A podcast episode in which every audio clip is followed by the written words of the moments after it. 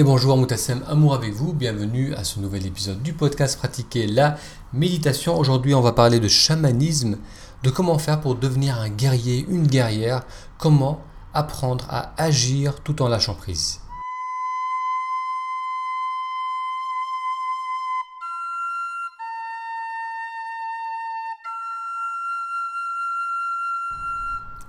Si c'est la première fois que vous découvrez ce podcast, bienvenue à ces épisodes. Dans ces épisodes, on parle de méditation, on parle de vie consciente ou de comment le fait d'être attentif à ce que l'on ressent va nous aider à mieux nous connaître, va nous aider à mieux nous exprimer, à avoir davantage confiance en nous.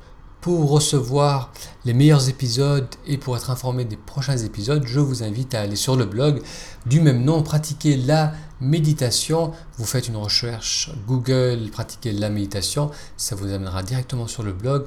Inscrivez-vous à la newsletter pour recevoir les épisodes et pour recevoir aussi des méditations guidées. Allez, donc aujourd'hui, on va parler de chamanisme et surtout de, de lâcher prise. On va voir un peu ce concept de lâcher prise qui résume bien la double nécessité à laquelle euh, nous sommes tous exposés en tant que comme que femmes modernes, on doit faire face à cette nécessité, celle d'agir avec entrain et conviction tout en gardant un certain recul. Donc dans le cadre de la pratique de la méditation, j'avais déjà dans de précédents épisodes parlé euh, du subtil équilibre entre persistance et lâcher prise.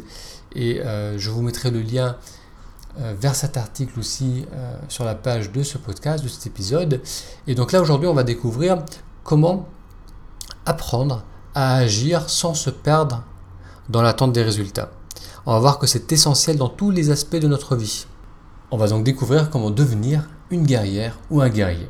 La première fois que j'ai été exposé à la notion de guerrier en tant que voie de développement personnel, c'est en découvrant le travail de Carlos Castaneda. Carlos Castaneda, qui est né en 1925 et décédé en 1998, est originaire du Pérou. C'est un jeune ethnologue et anthropologue de l'Université de Californie qui voulait consacrer sa thèse aux plantes hallucinogènes du Mexique. Il va alors rencontrer un vieux sorcier yaqui qui entreprend de lui faire comprendre les raisons de sa curiosité. C'est le début d'une longue initiation destinée à faire de l'apprenti un homme de connaissance. Castaneda va interrompre son expérience au bout de 4 ans et en tire la matière de son premier livre, L'arbre du diable et la petite fumée.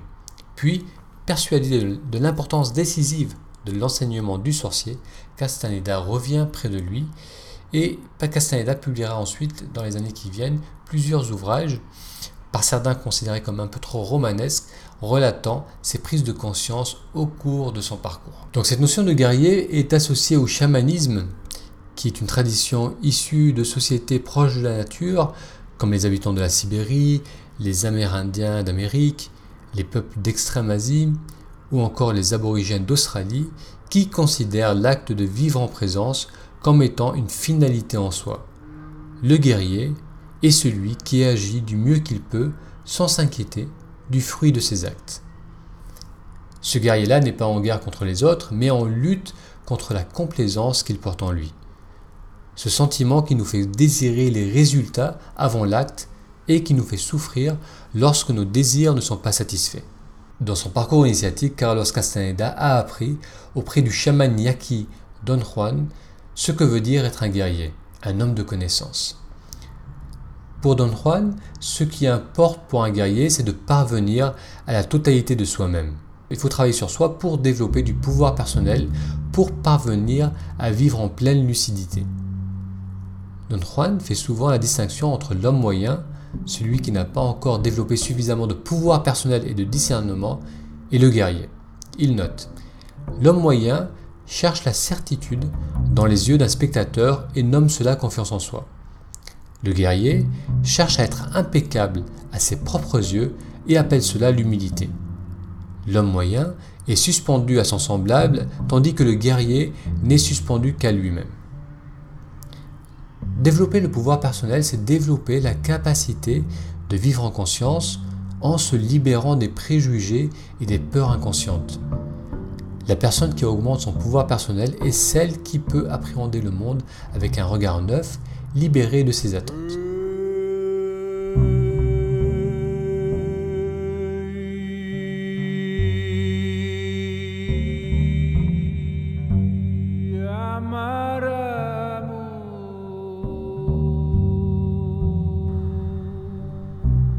Don Juan ajoute Tout ce que nous faisons, tout ce que nous sommes, repose sur notre pouvoir personnel. Si nous en avons suffisamment, il suffira peut-être d'un simple mot pour que le cours de notre vie change. Mais si nous n'avons pas assez de pouvoir personnel, on aura beau nous révéler la sagesse la plus magnifique, cette révélation ne fera pas une sacrée différence.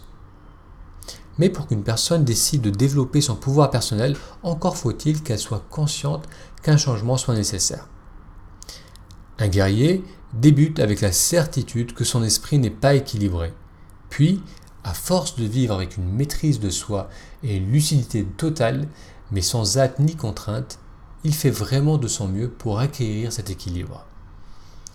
Pour acquérir cet équilibre, l'apprenti guerrier doit faire taire le dialogue interne et se libérer ainsi de ses conditionnements et de ses habitudes qui le limitent. Chaque fois que le dialogue cesse, le monde s'évanouit et des facettes extraordinaires de notre personnalité font surface, comme si elles avaient été profondément gardées par nos paroles.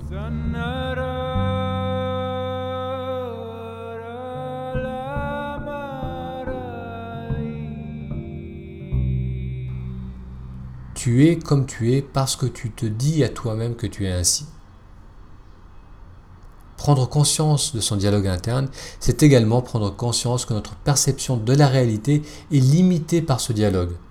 Pour pouvoir voir, et l'on pourrait remplacer voir par développer la pleine conscience, il faut regarder au-delà des idées préconçues et vivre l'expérience à travers notre être.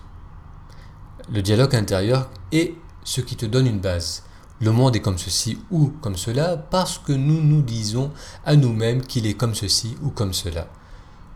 Voir n'apparaît que lorsque le guerrier est capable d'interrompre le dialogue intérieur. Comme l'explique Don Juan, la personne en quête de sens doit adopter les bons comportements jusqu'à ce qu'ils portent leurs fruits.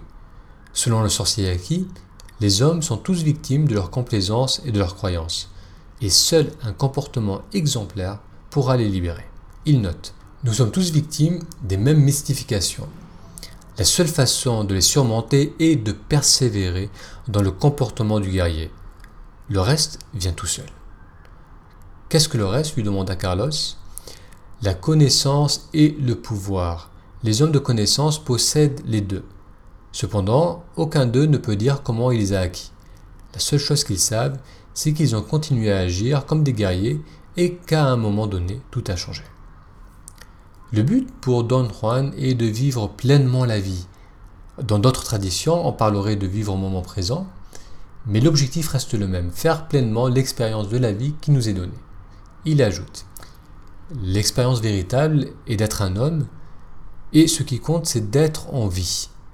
Le petit détour que nous sommes en train de prendre maintenant, c'est la vie. La vie en soi est suffisante, elle s'explique de soi-même et elle forme un tout. Un guerrier comprend tout ça et vit en conséquence. Le guerrier agit en étant pleinement présent sans se laisser distraire par ses désirs et ses attentes. Il est dans une action portée par l'attention. Il agit avec entrain alors même qu'il a lâché prise. Que l'on soit parent, artisan, employé, artiste, on peut agir tel un guerrier, tel une guerrière en s'impliquant pleinement dans chaque action. Peu importe le résultat, L'important est de donner le meilleur de soi-même, être totalement présent dans chacun de nos actes.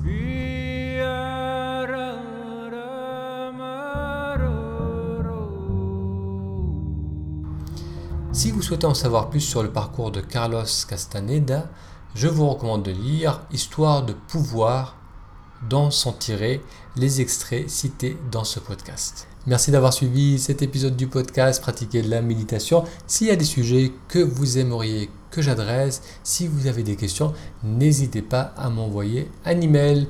Je vous laisse avec un petit extrait de la musique de Stéphane Mikus et je vous dis à très bientôt pour un futur épisode.